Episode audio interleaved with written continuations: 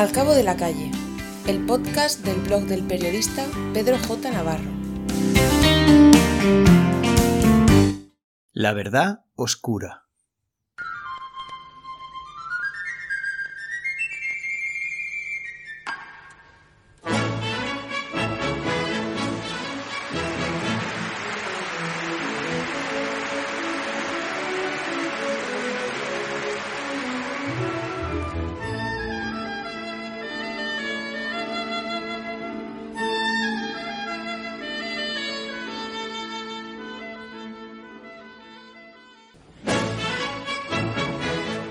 La verdad oscura que el poder esconde para perpetuarse.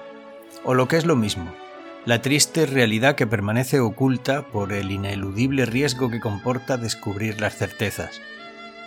Esa es la clave de nuestro pequeño e inexorable mundo en el que deambulamos como seres anónimos y aparentemente sin orden ni concierto.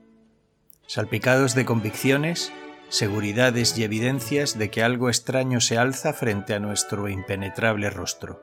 Es lo que ha llevado a Jordi Amat a escribir El hijo del chofer, publicado por Tusquet Editores, en este fatídico año 2020, convencido, como él mismo afirma, de que contar lo que explico es moralmente discutible, pero al mismo tiempo socialmente necesario y no es otra historia que la trepidante, convulsa y violenta vida del periodista Alphonse Quintá, profesional que protagonizó los mejores y a la vez peores momentos de la vida política, económica y cultural de la Cataluña de las últimas cinco décadas.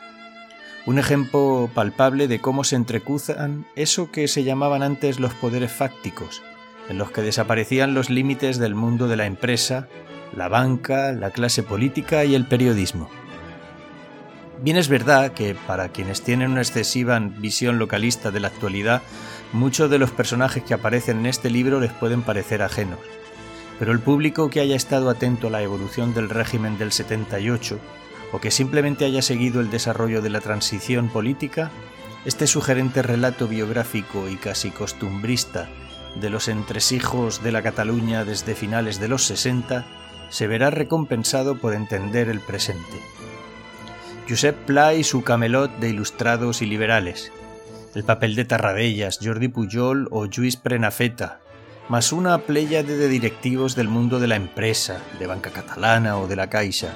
Todos ellos desfilan a lo largo de una historia que gira en torno a los miedos, los odios, las traiciones y la pulsión visceral de un personaje que despertó un rechazo general, pero que a la vez los temores a lo que supuestamente atesoraba sustentaron los espacios de poder que conquistó al frente de medios de comunicación.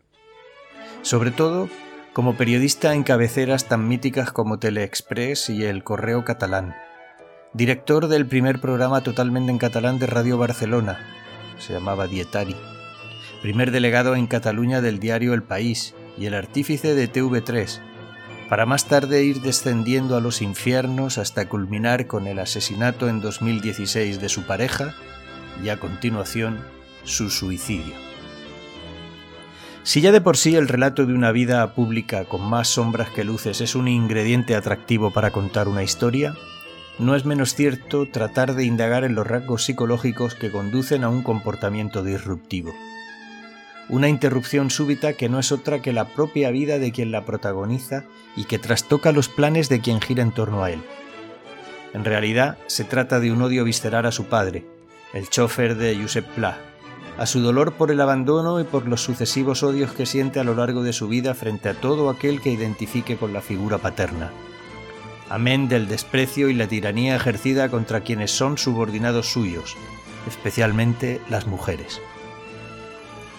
Este modelo de personaje, desgraciadamente, no resulta extraño encontrarlo en los pericuetos del periodismo, la política o la empresa, en especial cuando ocupan un lugar prominente en el escalafón de cualquiera de esos poderes, incluso en provincias. No hay que irse muy lejos para descubrirlos una vez que han atravesado los límites de su campo de acción. Son capaces de vender a su padre o a su madre por ocupar un lugar relevante. La traición, la falsedad y la hipocresía la tienen tan interiorizada que son capaces de creerse sus propias mentiras y construir un mundo paralelo en el que sobrevivir. hasta que les llega su particular San Martín, bien en forma de desprecio general, abandonos particulares de sus seres más cercanos o la respuesta que su propio cuerpo les ofrece por haberlo castigado tanto. Es el precio del poder, es el coste de la ambición, es la réplica inexplicable de la justicia divina. Quédense con la que quieran.